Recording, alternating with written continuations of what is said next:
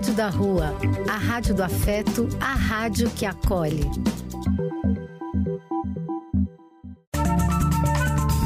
Apoio: Casa de Vó, Banho para Geral e Instituto de Políticas Relacionais.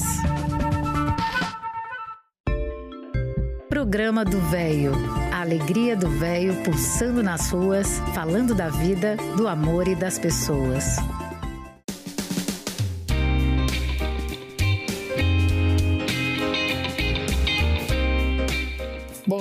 Dia, meus amigos. Belo dia, não?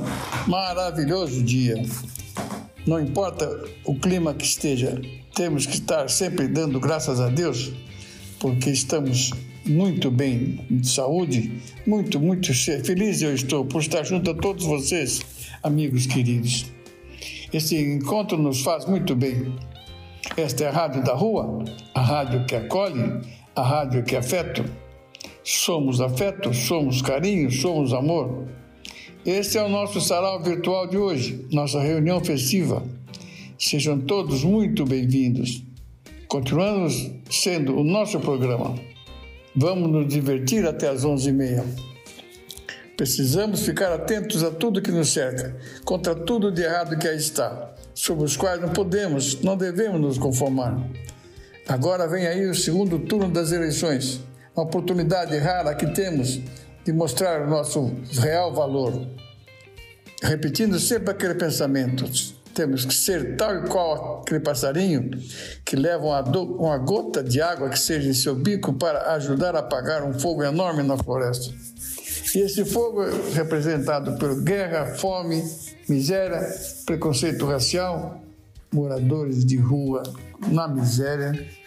É, continua essa miséria, continua. Até quando vamos? Mas nós somos fortes. Vamos em frente, que atrás vem gente. Meus amigos, dando início ao nosso programa, vamos ouvir um texto bonito lido por nossa querida Helena.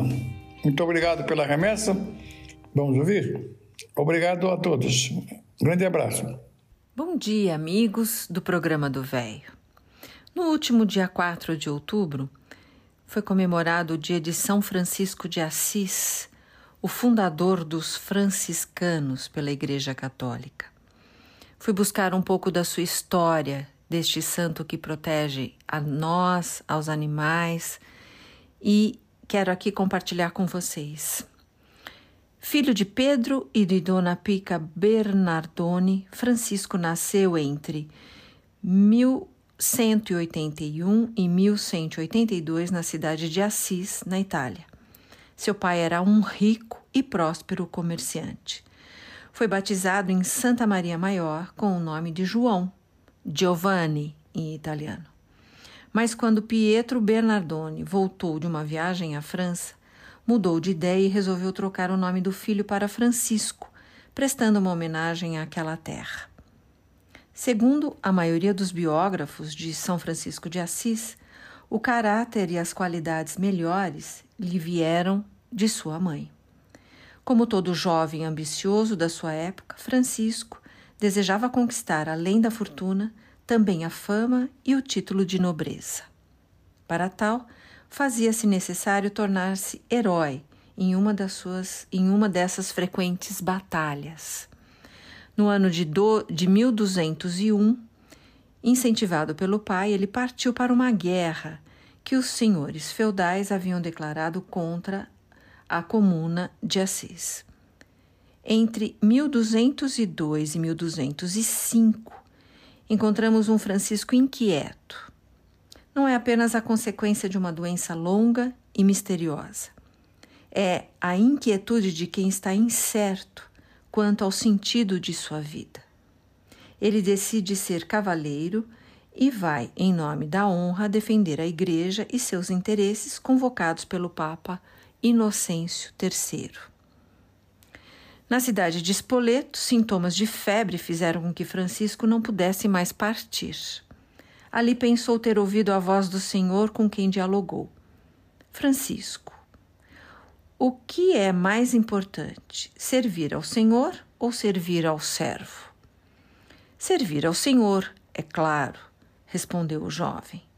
Então, Por que te alistas nas fileiras do servo? Senhor, o que quereis que eu faça? O Senhor lhe disse: Volte a Assis e ali te será dito o que terás que fazer.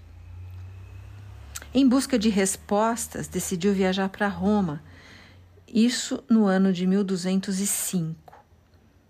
Visitou a tumba do apóstolo São Pedro e exclamou: É uma vergonha que os homens sejam tão miseráveis como o príncipe dos apóstolos. E jogou um grande punhado de moedas de ouro, contrastando com as escassas esmolas de outros fiéis menos generosos. A seguir trocou seus ricos trajes com os de um mendigo, um mendigo, e fez sua primeira experiência de viver na pobreza. Voltou a Assis, à casa paterna, entregando-se ainda mais à oração e ao silêncio. Seu pai se indignava cada vez mais e resolveu exigir que o seu filho lhe devolvesse tudo quanto recebera dele. Levou perante o bispo que o julgasse Francisco, ciente da sentença de Cristo, revelou: Quem ama a seu pai ou a sua mãe mais que a mim não é digno de mim. Sem vacilar um momento, se despojou de tudo até ficar nu, jogou os trajes, o dinheiro aos pés de seu pai e exclamou: Até agora chamei de pai a Pedro Bernardone. Doravante não terei outro pai senão o Pai Celeste. O bispo então o acolheu, daquele momento em diante cantando. Sou o arauto do grande Rei Jesus Cristo, afastou-se de sua família e de seus amigos e entregou-se ao serviço dos leprosos e à reconstrução das capelas da cidade. Francisco saiu a pregar percorrendo as vizinhanças e levando o Evangelho. Não tinha intenção nenhuma de adquirir seguidores, somente viver sua vida austera e evangelizar. Porém, logo Bernardo de Quintaval se juntou a ele pelo caminho, juntou-se a dois Pedro de Catânia. Finalmente, encontrou o que por tanto tempo havia procurado. Isso aconteceu em fevereiro de, dois, de 1208 dando início à fundação da Fraternidade dos Irmãos Menores. Em 1209, Francisco e seus companheiros foram até o Papa Inocêncio III para pedir aprovação de seu carisma. Ele ficou maravilhado com o propósito da vida daquele grupo, especialmente com a figura de São Francisco de Assis, a clareza da sua opção e a firmeza que demonstrava. Reconheceu nele o homem que há pouco vira em sonho, segurando as colunas da igreja de Latrão que ameaçava ruir. Papa reconheceu que era o próprio Deus que inspirava São Francisco de Assis a viver radicalmente o Evangelho, trazendo vida nova a toda a igreja. Por isso, deu, a seu modo de viver o Evangelho, a aprovação oficial autorizou Francisco e seus seguidores a pregarem o Evangelho nas igrejas e fora delas. Francisco inspirou Clara para a santidade. Dela surgiu as Clarissas. Tomás de Celano diz: então se submeteu toda ao conselho de Francisco, tomando-o como condutor de seu caminho depois de Deus. Por isso sua alma ficou pendente de suas santas exortações e a acolhia num coração caloroso, tudo o que ele lhe ensinava sobre o bom Jesus. Já tinha dificuldade para suportar a elegância dos enfeites mundanos e desprezava como lixo tudo que aplaudem lá fora para poder ganhar a Cristo. No dia 16 de julho de 1228, São Francisco foi canonizado pelo Papa Gregório IX. Tornou-se o padroeiro dos animais pela sua admiração e relação estreita com a natureza. Também foi elevado a padroeiro principal da Itália em 1939 por Pio XII. Então, com a oração de São Francisco, eu desejo a vocês um ótimo domingo. Senhor, fazei de mim um instrumento da vossa paz. Onde houver ódio, que eu leve o amor. Onde houver ofensa, que eu leve o perdão. Onde houver discórdia, que eu leve a união. Onde houver dúvida, que eu leve a fé.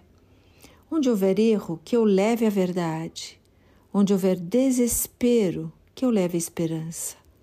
Onde houver tristeza, que eu leve alegria. Onde houver trevas, que eu leve a luz.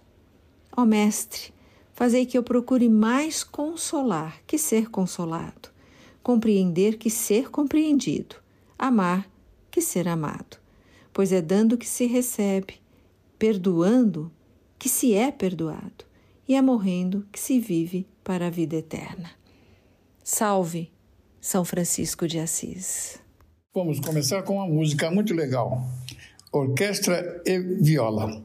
Gabriel Sater, filho de Almir Sater, e o maestro João Carlos Martins. Inesquecível, emocionante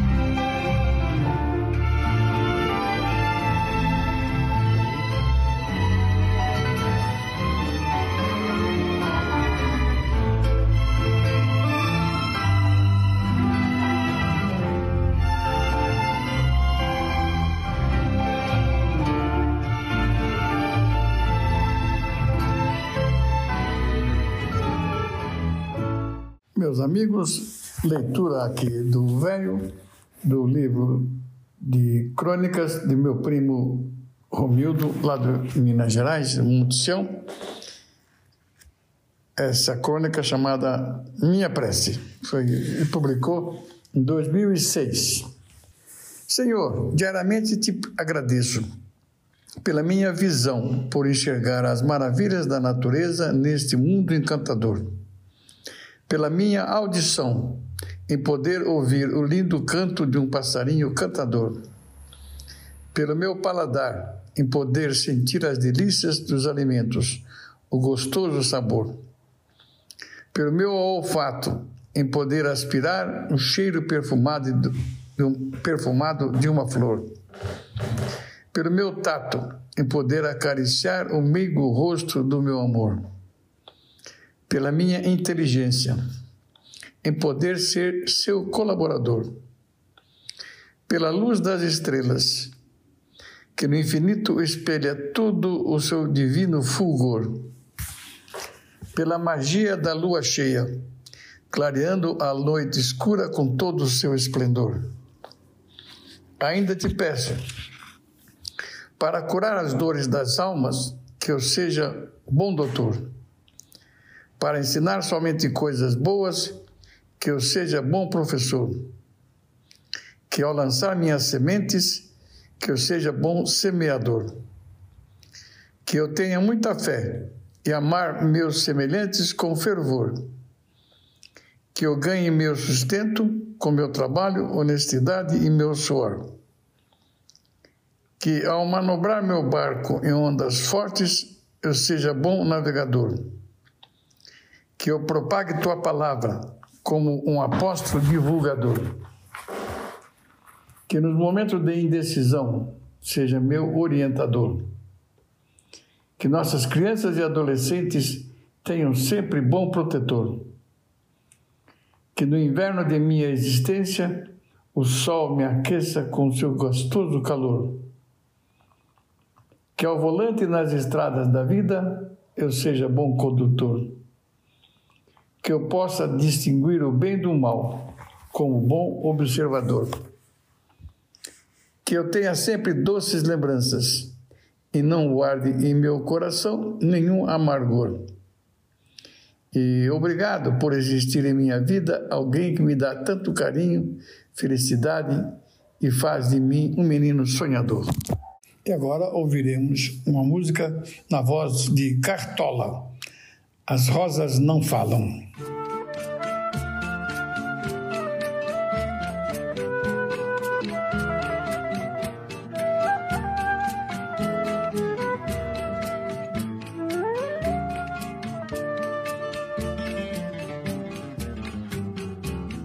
bate outra vez, com esperanças o meu coração. Hoje já vai terminando o verão, enfim. Volto ao jardim com a certeza que devo chorar, pois bem sei que não queres voltar para ver. Queixo-me as rosas, e bobagem as rosas não falam. Simplesmente as rosas exalam o perfume que roubou de ti. Ah, devias vir para ver os meus olhos tristos e quem sabe sonhava os meus sonhos por fim. Bate outra vez com esperanças o meu coração, pois já vai terminando o verão. Enfim, volto ao jardim com a certeza que devo chorar, pois pensei que não queres voltar para mim. Nas rosas, que bobagem as rosas não falam. Simplesmente as rosas se exalam o perfume que roubou de ti ah, devias vir para ver os meus olhos tristos e quem sabe sonhar os meus sonhos por fim. Devias vir para ver os meus olhos tristos e quem sabe sonhar meus sonhos por fim. E agora vamos ouvir umas palavras lindas chamada Os Quatro Estágios da Felicidade. Quando o bilionário nigeriano Femi Otedola, em uma entrevista por telefone, foi questionado pelo apresentador de rádio: Senhor, o que você se lembra que o tornou o homem mais feliz nessa vida. E aí o Femi respondeu: Bom, eu passei por quatro estágios de felicidade na vida e finalmente entendi o significado da verdadeira felicidade. A primeira etapa foi acumular riquezas e meios. E nessa fase eu não consegui a felicidade que eu queria.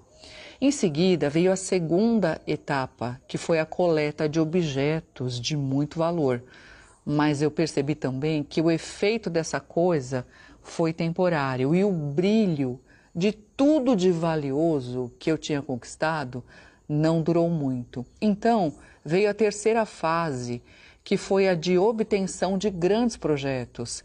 Foi quando eu tinha 95% de controle do fornecimento de diesel na Nigéria e na África também. E aí eu fui o maior proprietário de navios da África e da Ásia. Só que mesmo assim eu não obtive a felicidade que eu tinha imaginado com essa conquista. E a quarta etapa foi quando um amigo me pediu para comprar cadeiras de rodas para algumas crianças que tinham deficiência física. Eram quase 200 crianças.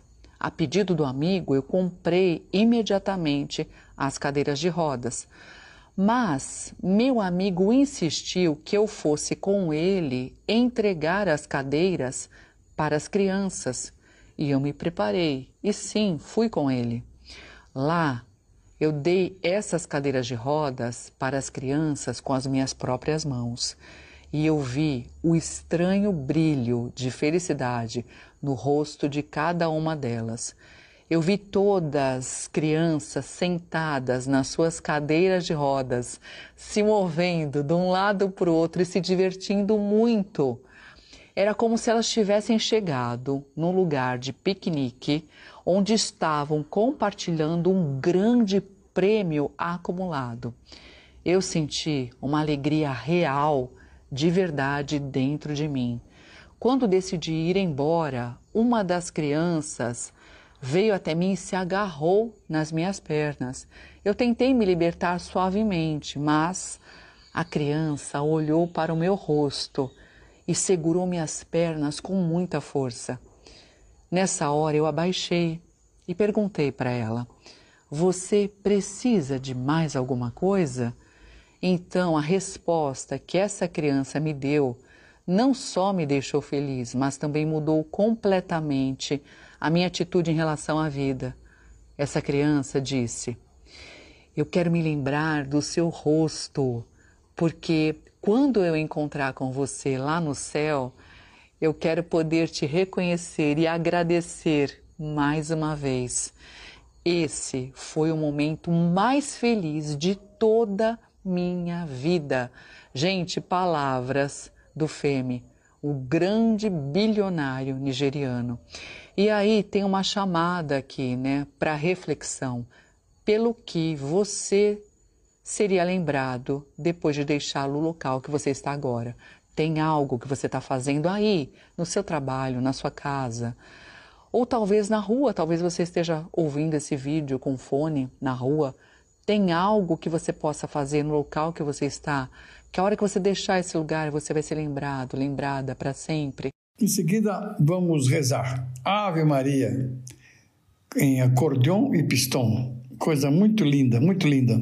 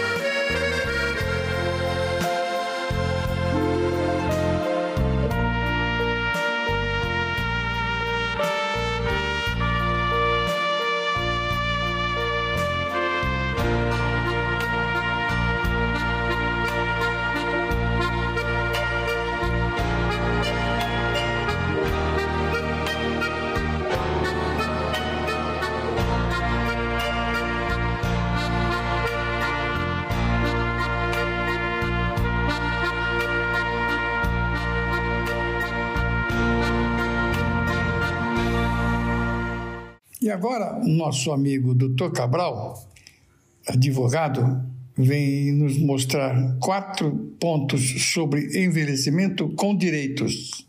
Muito obrigado, Cabral. Bom saber sempre os direitos que nós temos na vida, principalmente nós idosos, né? Muito obrigado, viu, Cabral? Que legal. Bom dia, Eliseu. Bom dia, amigos do programa do Velho. Hoje, dando continuidade aos 13 pontos para o envelhecimento com direitos, de autoria de Diego Félix Miguel, que é mestre especialista em gerontologia pela SBGG, e Milton Roberto Furst Krenit, médico geriatra, doutor em ciências pela Faculdade de Medicina da Universidade de São Paulo, vamos comentar mais três deles. 5 apoio à participação social de pessoas idosas em instâncias democráticas como os conselhos da pessoa idosa, conselhos de saúde, conselhos de segurança, entre outros, de modo que a representatividade das pessoas idosas esteja presente nas discussões políticas. Meu comentário. Hoje, com os avanços da medicina, alimentação, qualidade de vida, a pessoa idosa se mantém ativa e capaz por mais tempo, e, logicamente, com possibilidades de participar em diversas atividades antes reservadas apenas aos mais jovens. Assim, participar em conselhos da pessoa idosa, de saúde, segurança, etc., contribuindo com suas ideias e experiência, será de máxima utilidade aos que são idosos atualmente e aos que serão daqui a algum tempo, pois o que for conquistado agora será de utilidade no futuro. 6. Auxílio para a criação de políticas públicas de apoio aos cuidadores informais de pessoas idosas. Meu comentário. Os governos, seja a nível federal, estadual ou municipal, devem criar mecanismos de incentivo à capacitação voltados aos cuidadores informais de pessoas idosas, através de bolsas de estudo em cursos voltados a uma formação básica nos cuidados a serem dispensados essa faixa etária, bem como ajuda financeira governamental, a fim de que possam atender as camadas mais necessitadas da população idosa. 7 auxílio para capacitação e regulamentação da profissão de cuidadores formais de pessoas idosas, juntamente com cursos preparatórios e de formação para capacitar e qualificar essa mão de obra e aumentar a empregabilidade dessas pessoas. Meu comentário: a implementação pelo poder público de cursos profissionalizantes gratuitos e a regulamentação de uma profissão voltada aos cuidados com a pessoa idosa além de trazer maior confiabilidade e qualidade no atendimento aos que dela necessitem, irá criar uma nova categoria profissional e, consequentemente, mais empregos formais e serviços profissionais qualificados. Era isso, meus amigos. Um forte abraço e uma ótima semana a todos. E o Cabral nos mandou uma música muito legal também. Vanessa da Mata, vamos ouvir? Gente Feliz.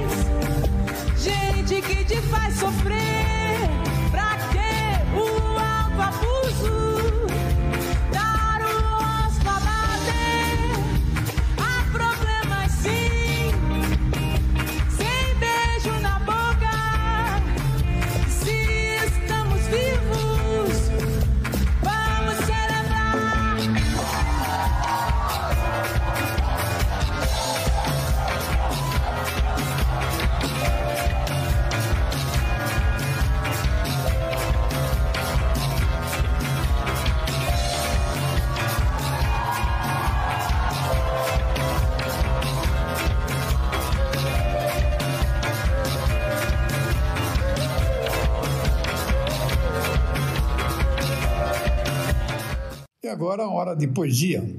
Amei-te sem saberes. Poesia de Mia Couto. No avesso das palavras, na contrária face da minha solidão, eu te amei e acariciei o teu imperceptível crescer como carne da lua nos noturnos lábios entreabertos. E amei-te sem saberes, amei-te sem o saber, amando de te procurar, amando de te inventar.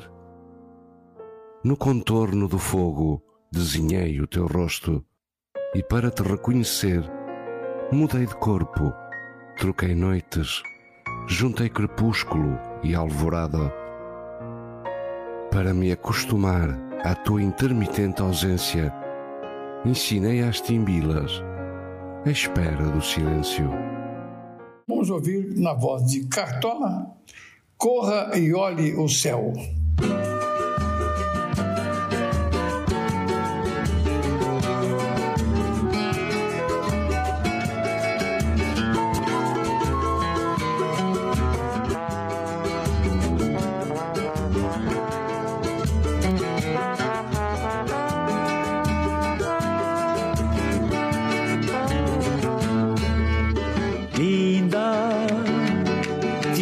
Mais bela e fico na espera. Me sinto tão só do tempo que passa. Em dor maior, bem maior, linda, não que se apresenta, o triste se ausenta, fez-se alegria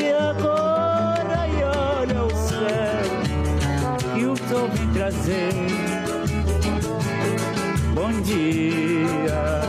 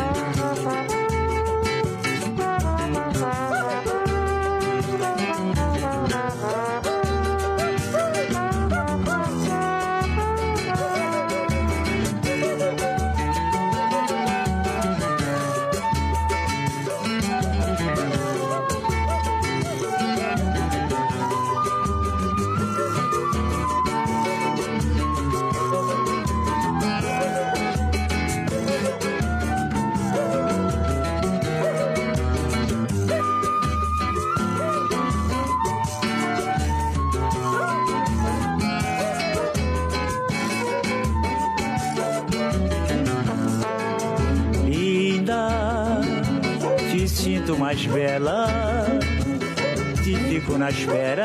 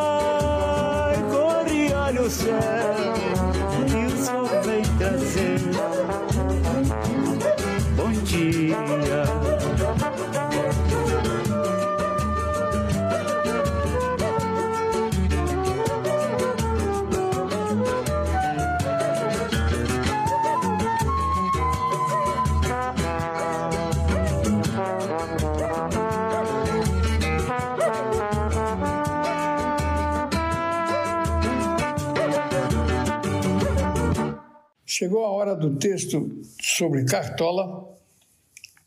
Nossa querida Cíntia. Obrigado pela remessa, Cíntia. Queridos amigos e ouvintes do programa do Véio, hoje trago para vocês um pouco da vida e obra de Cartola. Cartola foi um cantor e compositor brasileiro. As Rosas Não Falam, música e letra de sua autoria, um clássico do samba, foi escrita quando Cartola tinha 67 anos. Agenor de Oliveira, conhecido como Cartola, nasceu no Catete, no Rio de Janeiro, no dia 11 de outubro de 1908.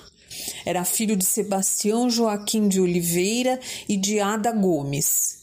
Estudou em vários grupos escolares, entre eles o Rodrigues Alves, pois acabava sempre sendo expulso por mau comportamento, só concluindo o curso primário. Quando tinha 11 anos, seus pais se mudaram para o Morro da Mangueira, onde Cartola começou a frequentar a vida boêmia e as rodas de samba. Nessa época, tocava violão e cavaquinho. Com 15 anos, quando ficou órfão de mãe, seu Sebastião mandou Cartola tratar da vida. Sem ter onde dormir, ficava pelas madrugadas na boemia e malandragem. Para se sustentar, Cartola empregou-se em uma tipografia, mas não ficou muito tempo, pois não se adaptou ao serviço, onde não podia assobiar nem cantar. Começou o trabalho na construção civil e acabou aprendendo a profissão de pedreiro. Nessa época usava um chapéu coco e assim nasceu o apelido de Cartola.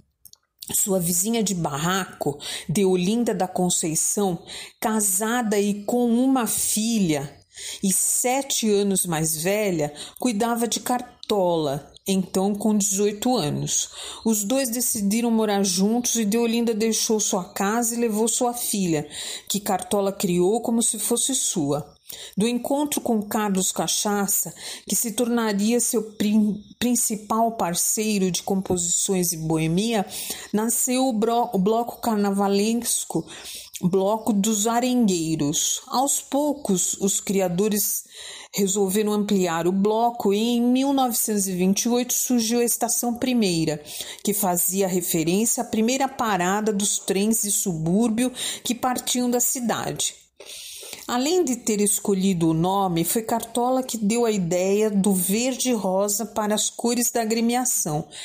Só depois passou a ser a escola de samba Estação Primeira da Mangueira. No início da escola, os instrumentos eram apenas tamborim, pandeiro, violão, cavaquinho. Surdo, reco-reco e cuíca vieram depois. Em 1929, Cartola foi apresentado ao cantor Mário Reis, que estava interessado em ouvir e comprar alguns sambas do compositor. Mesmo desconfiado, Cartola vendeu Que Infeliz Sorte, que em 1930 foi gravado pela dupla Mário Reis e Francisco Alves. Em 1933, Cartola formou um conjunto vocal e instrumental com os compositores Wilson Batista e Oliveira da Cuíca. Porém, o trio durou pouco e Cartola continuou compondo e praticando sua tarefa predileta, a boemia. Em 1934, Francisco Alves o procurou querendo fazer negócio. Cartola cedeu-lhe a música Divina Dama, que o sambista considerava sua melhor composição. Em 1935, em um botequim de bilhar, nas proximidades do atual estádio do Maracanã, Cartola conheceu Noel Rosas. Noel Rosa. Ficaram tomando cerveja e conversando. Com a chegada de Francisco Alves, os dois resolveram pedir dinheiro ao cantor, que explodiu de raiva com os pedidos. Cartola e Noel resolveram ir embora e ameaçaram não fazer mais negócios com o cantor. Chico resolveu ceder e impôs que eles fizessem um samba na hora, inspirados na situação. Cartola compõe Qual foi o mal que eu te fiz?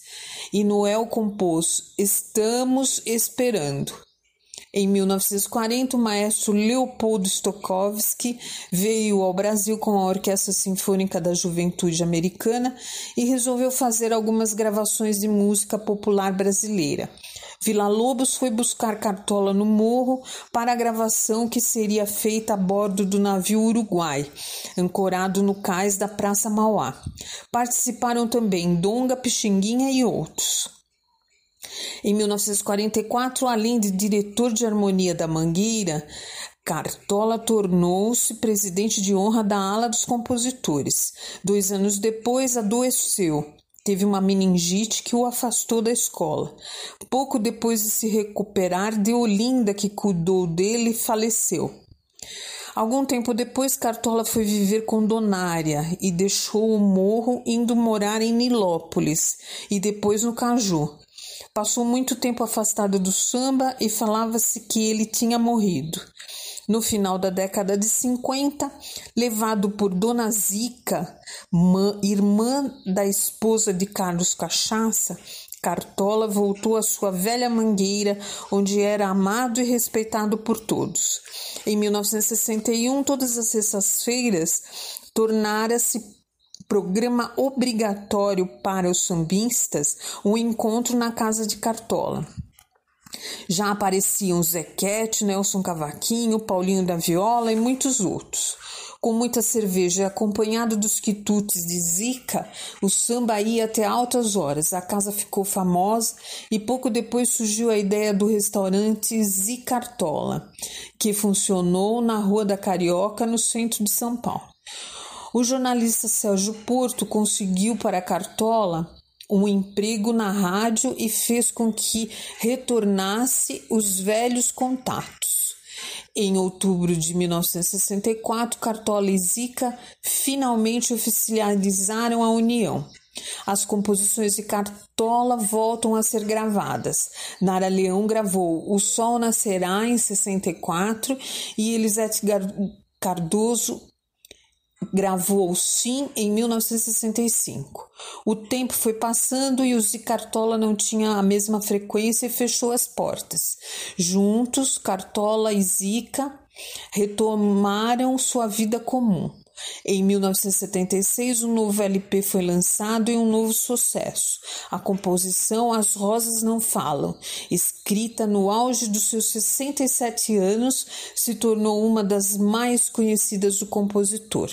No final da década de 70, depois de se submeter a uma cirurgia para tirar um câncer na tiroide, a saúde de Cartola foi aos poucos se fragilizando. Cartola faleceu no Rio de Janeiro no dia 30 de novembro de 1980. Uma curiosidade. No carnaval dos anos 30, a polícia do Rio prendia por vadiagem os crioulos. Para impressionar os policiais e evitar as prisões, Cartolas pôs terno e gravata nos primeiros foliões que entravam na avenida. Estava criada a comissão de frente das escolas de samba. É isso, amigos. Espero que vocês tenham gostado e até o próximo domingo. A voz de Cartola. O mundo é um moinho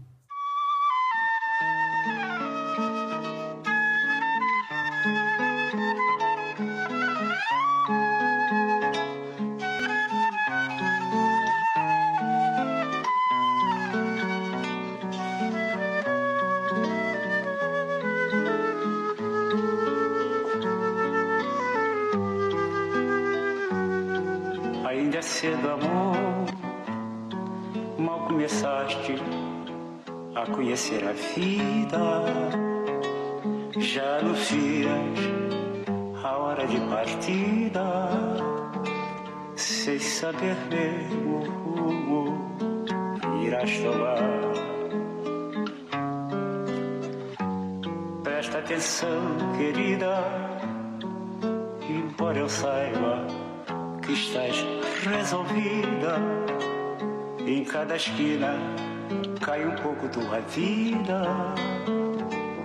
Em pouco tempo não serás mais o que é. Ouça-me bem, amor, preste atenção. O mundo é um moinho, vai triturar teus sonhos tão mesquinhos vai reduzir as ilusões a pó. Preste atenção, querida, de cada amor tu herdarás só o cinismo. Quando notares estás à beira do abismo, abismo que cavaste custas pés. Ainda é cedo, amor, mal começaste a conhecer a vida, já anuncias a hora de partida, sem saber mesmo o rumo que ias tomar. Presta atenção, querida, embora eu saiba que estás resolvida. Em cada esquina cai um pouco a tua vida. Em pouco tempo não serás mais o que é. Ouça-me bem, amor, preste atenção. O mundo é um moinho, triturar teus sonhos tão mesquinhos, vai reduzir as ilusões a pó. Presta atenção, querida, de cada amor tu herdarás só o cinismo. Quando notares estás à beira do abismo, abismo que cavaste os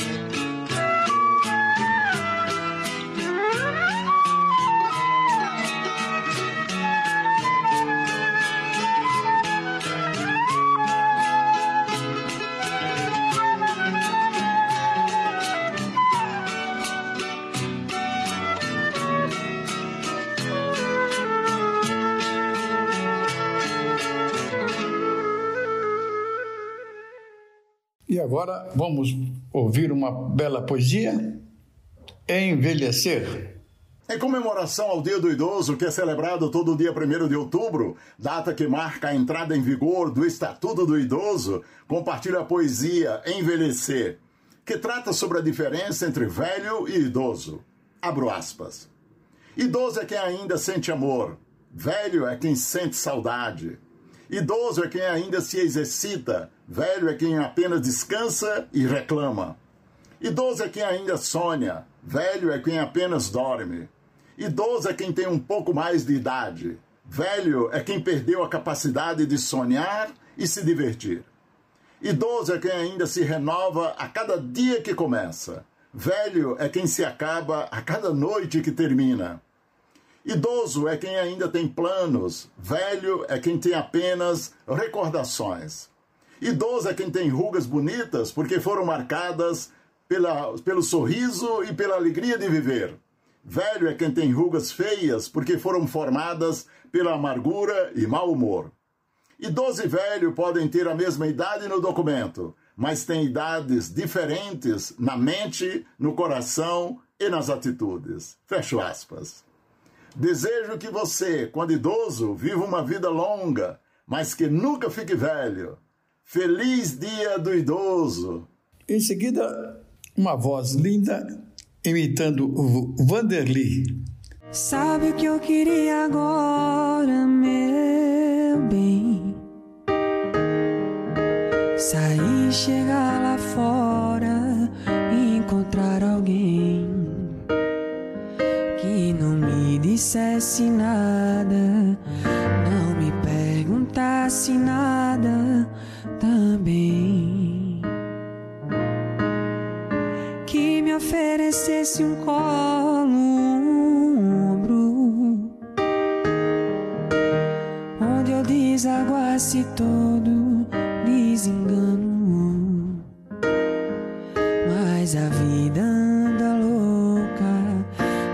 Pessoas andam tristes, meus amigos são amigos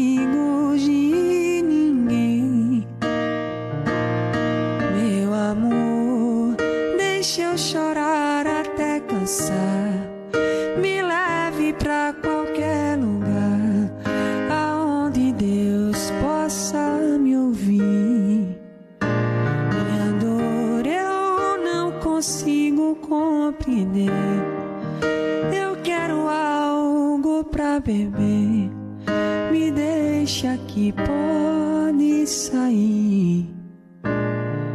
Adeus. Vamos ouvir agora uma bela reflexão sobre nossa vida. A perda nos faz pensar sobre a nossa própria finitude. Temos prazo de validade. Estamos aqui de passagem.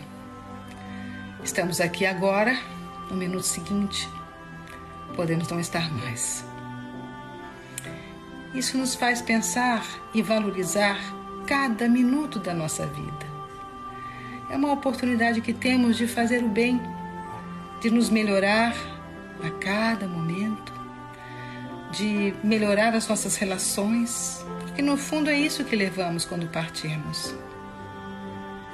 Nada do que temos, só aquilo que somos e a quem amamos.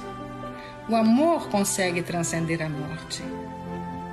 Então temos que valorizar as nossas relações afetivas, amorosas, sermos bons, afetuosos, generosos, solidários. Fazer o bem faz bem. E é só isso que vamos levar como bagagem da nossa existência aqui na Terra.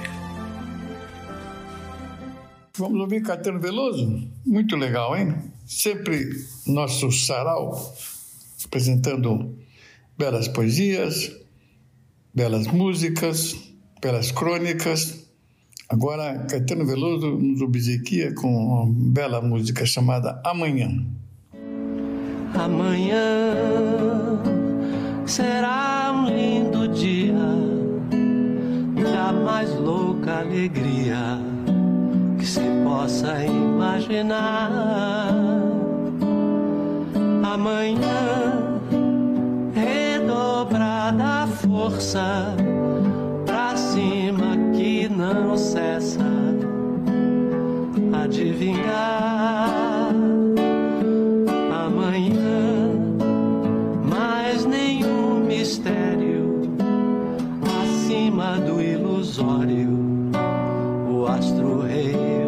Brilhar. Amanhã a luminosidade alheia a qualquer vontade há de imperar, de imperar.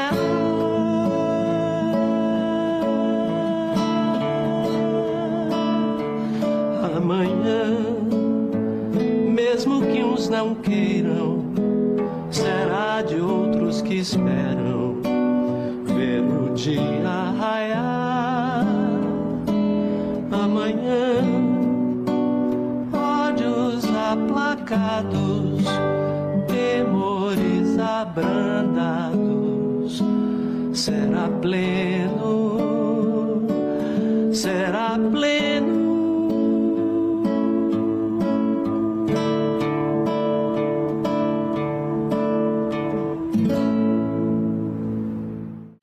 Agora a nossa querida Maria dos Anjos com um belo texto. Muito obrigado, Maria, pela sua participação, viu?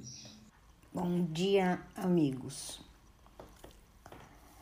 Contei meus anos e descobri que terei menos tempo para viver daqui para frente do que já vivi até agora. Tenho muito mais passado do que futuro. Sinto-me como aquela menina que recebeu uma bacia de cerejas. As primeiras ela chupou displicente, mas percebendo que faltam poucas, rói o caroço. Já não tenho tempo para lidar com mediocridades. Não quero estar em reuniões onde desfilam egos inflamados. Inquieto-me com invejosos, tentando destruir quem eles admiram, cobiçando seus lugares, talentos e sorte. Já não tenho tempo para conversas intermináveis, para discutir assuntos inúteis sobre vidas alheias que nem fazem parte da minha. Já não tenho tempo para administrar melindres de pessoas que, apesar da idade cronológica, são imaturos. Meu tempo tornou-se escasso para debater rótulos. Quero a essência. Minha alma tem pressa. Sem muitas cerejas na bacia, quero viver ao lado de gente humana, muito humana, que sabe rir de seus tropeços. Não se encanta com triunfos, não se considera eleita antes da hora. Não foge de sua mortalidade. Quero caminhar perto de coisas e pessoas de verdade. O essencial faz a vida valer a pena. E para mim, basta o essencial. Obrigada, amigos. Um bom dia um ótimo final de semana e até a próxima, se Deus quiser. Em seguida, uma bela música, Mariana Aidar e Ivan Lins.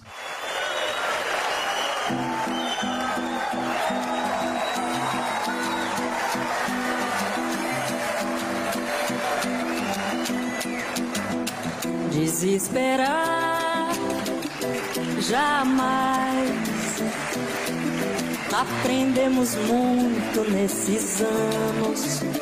Afinal de contas, não tem cabimento entregar o jogo no primeiro tempo. Nada de correr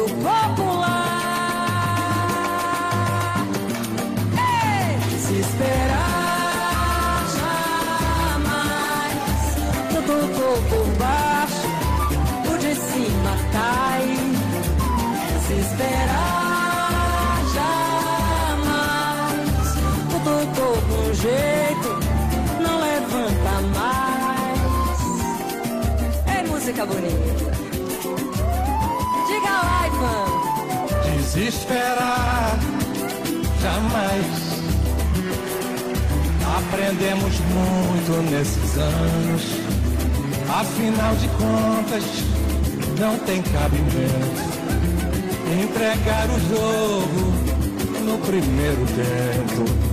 Nada de correr praia, nada de morrer na praia, nada, nada, nada de esquecer do balanço de perdas e danos já tivemos muitos desenganos, já tivemos muito que chorar. Mas agora acho que chegou a hora de fazer valer o voto popular. Esperar jamais o corpo bate os de cima caem. Desesperar jamais. Cutucou com jeito, não levantam mais. Se esperar jamais. Cutucou por baixo, o de cima cai. Desesperar jamais. Cutucou com jeito levanta mais. Se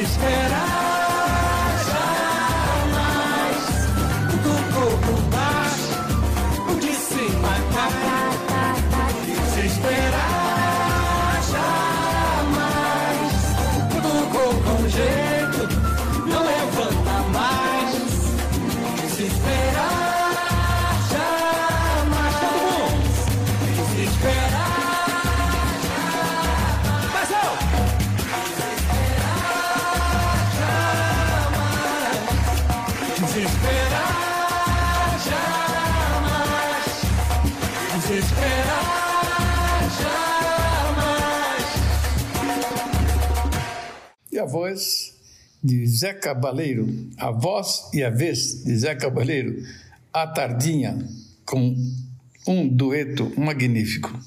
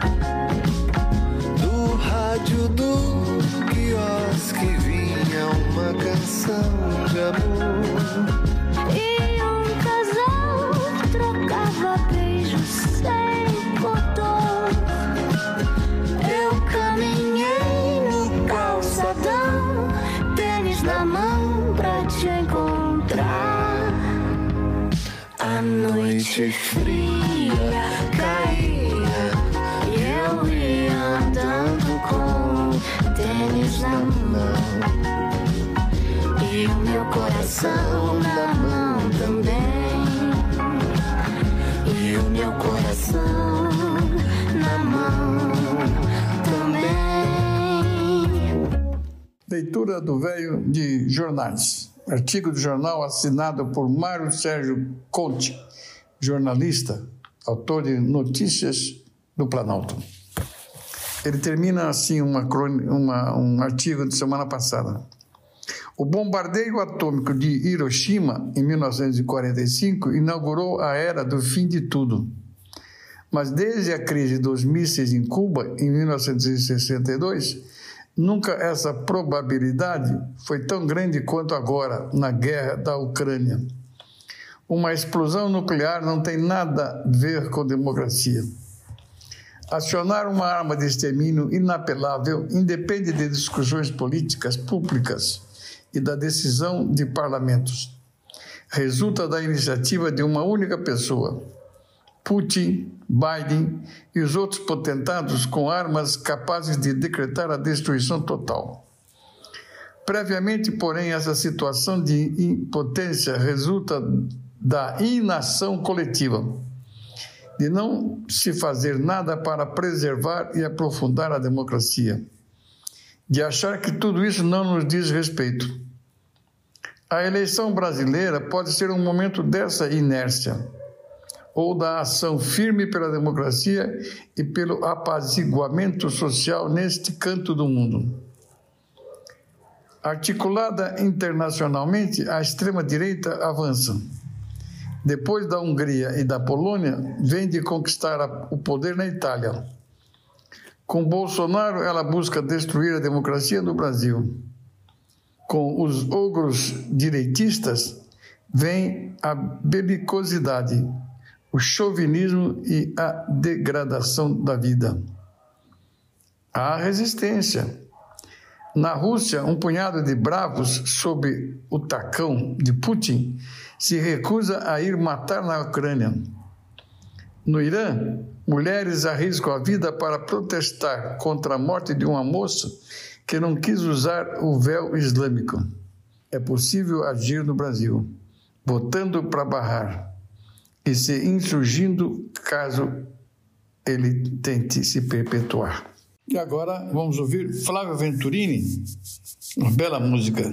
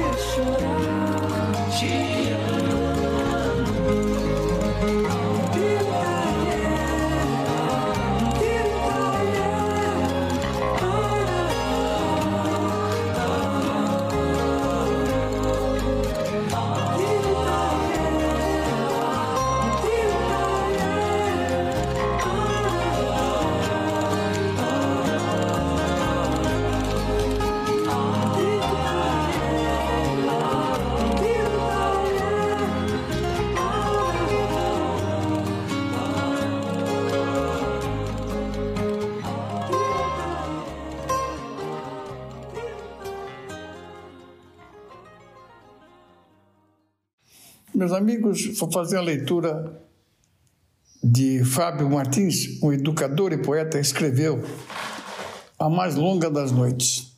O que deixa a gente chateado nem é tanto não ter levado no primeiro turno. Sabíamos que isso poderia acontecer. O que chateia, magoa, corrói é que tínhamos a ilusão de que a sociedade que produziu o atual governo tinha sido um ponto fora da curva, uma exceção de pessoas cansadas do atual cenário político. Mas não, essa sociedade existe e está aí para quem quiser ver. É uma sociedade que compactua com a violência de todas as formas: gênero contra a mulher, racismo. Mais do que compactua, é uma cúmplice íntima uma sociedade formada por uma elite financeira jamais intelectual, que não abdica de seus privilégios e que utiliza muito bem a classe média, arrogante e pedante, iludida pensando que um dia fará parte dessa elite, mas que é apenas isso, massa de manobra. A gente fica triste em perceber que essa sociedade tem orgulho de seu passado escravagista, tem orgulho da desigualdade no país é feliz mesmo com sofrimento alheio. Uma sociedade hipócrita que critica aquilo que pratica escondida. Uma sociedade triste, fria, individualista, que quando se vê ameaçada, odeia, agride, ofende, grita, porque não tem capacidade de argumentação. Como educador, fico ainda mais triste porque lutar contra essa sociedade é cansativo, desumano, pesado e levará muito tempo para que uma real transformação aconteça. Essa sociedade enterrou de vez o mito de que o brasileiro é um povo acolhedor, carinhoso, alegre, de bem com a vida. Não, não somos. Em boa parte, é uma sociedade que é violenta, agressiva, perversa, contra a qual temos que lutar contra temos que lutar todos os dias para que nossos filhos e filhas possa se orgulhar do mundo em que vivem. Tenho medo pela minha filha, pelos filhos de meus amigos, pelos meus alunos. Por isso continuo na luta, ainda que cansado e abatido. Hoje, 3 de outubro, é um dia de luto. A partir de amanhã, 4 de outubro, dia de São Francisco de Assis, todos os dias serão de luta.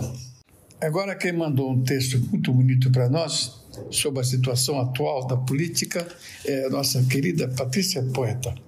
Obrigado, Patrícia. Olá, queridos amigos do programa do Velho. Aqui é a Patrícia Curti. Gente, esse começo de semana foi bastante triste para mim devido aos resultados do primeiro turno das eleições. Apesar da ótima votação de Lula, que quase conseguiu a tão sonhada vitória no primeiro turno, o número de pessoas que votaram em Bolsonaro foi tristemente surpreendente. Mas a maior dor mesmo foi ver o espaço conquistado pela extrema-direita no Senado e no Congresso. O PL de Bolsonaro conseguiu construir a maior bancada tanto na Câmara dos Deputados, com cerca de 100 representantes, quanto no Senado Federal, com 15 possíveis representantes na próxima legislatura, incluindo nomes do bolsonarismo ideológico, como Magno Malta, Damares Alves, Alves astronauta Marcos Pontes, Tereza Cristina, Hamilton Mourão, entre outros tenebrosos. Isso poderá indicar vida mais fácil para Bolsonaro, caso ele seja reeleito, ou sérias dificuldades no avanço de matérias se Lula sair vitorioso. Ou seja, mesmo que Lula ganhe, o bolsonarismo seguirá como força expressiva na política brasileira. Mas a última coisa que podemos fazer numa situação gravíssima como essa é desanimar ou jogar a toalha. Então eu trouxe para vocês alguns trechinhos de uma análise lúcida feita pela Amanda Moreira, professora da Universidade Estadual do Rio de Janeiro e doutora em educação pela Universidade Federal do Rio de Janeiro. Na avaliação dela, abro aspas. As vitórias, embora importantes, não compensaram os imensos danos. Não dá para camuflar a força que o bolsonarismo ainda tem assim como não dá para jogar a toalha e achar que tudo está perdido. O capitalismo, historicamente, impõe uma coleção de derrotas para a classe trabalhadora. Isso não é novidade para ninguém. Mas em sua fase neoliberal, a derrota imposta é acachapante. O que faz com que trabalhadores superexplorados defendam seu, seus próprios algozes?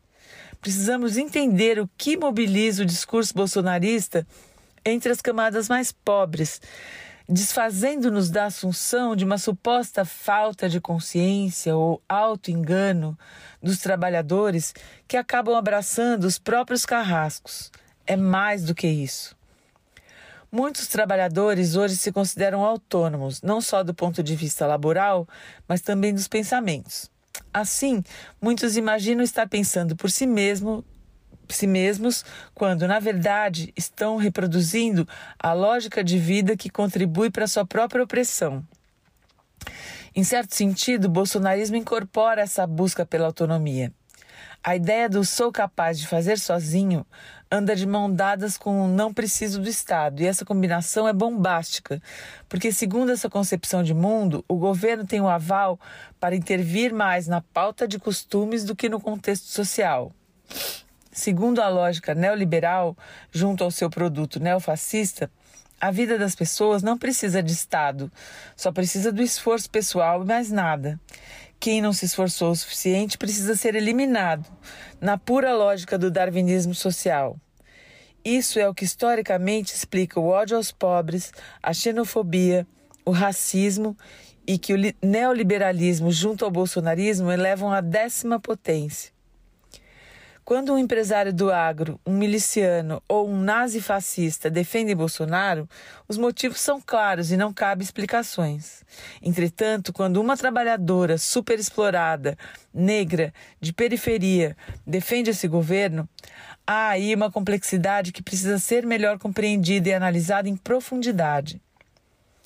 Considerando a realidade histórica do nosso país, é impossível que 51 milhões 72 mil e 345 pessoas que votaram em Bolsonaro pertençam somente ao grupo de abastados ou fascistas.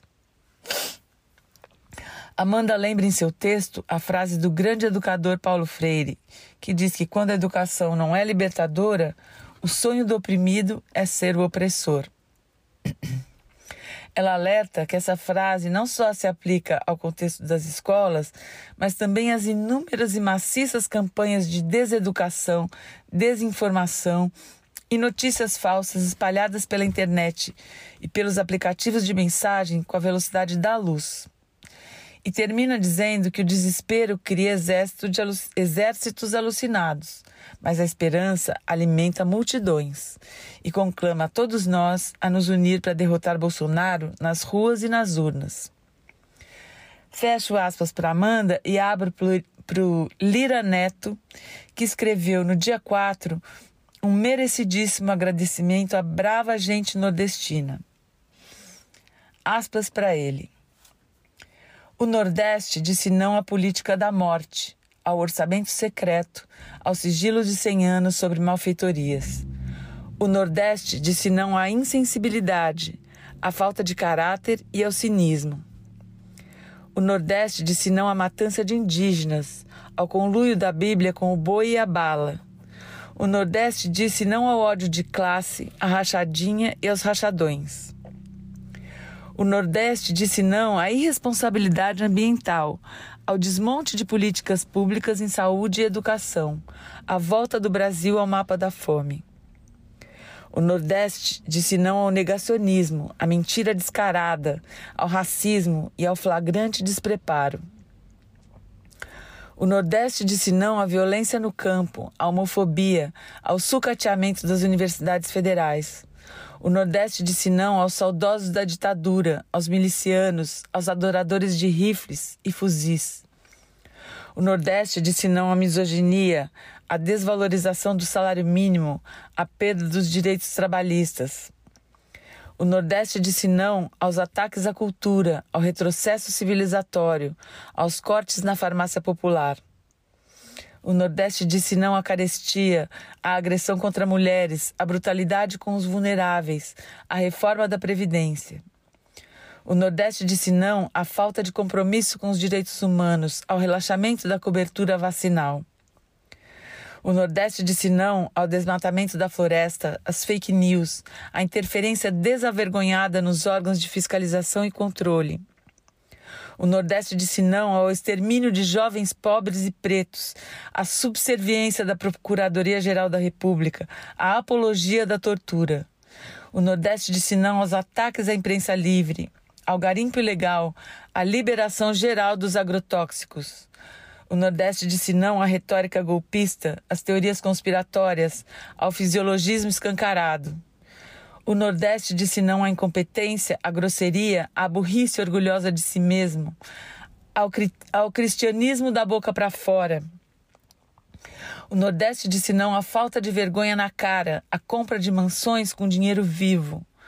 O Nordeste disse não aos estereótipos e preconceitos. O Nordeste disse não à destruição do país. O Nordeste disse não ao falso Messias. Brava gente nordestina. Eu me uno a ele nos aplausos. Brava gente nordestina, que a gente saiba seguir o seu exemplo.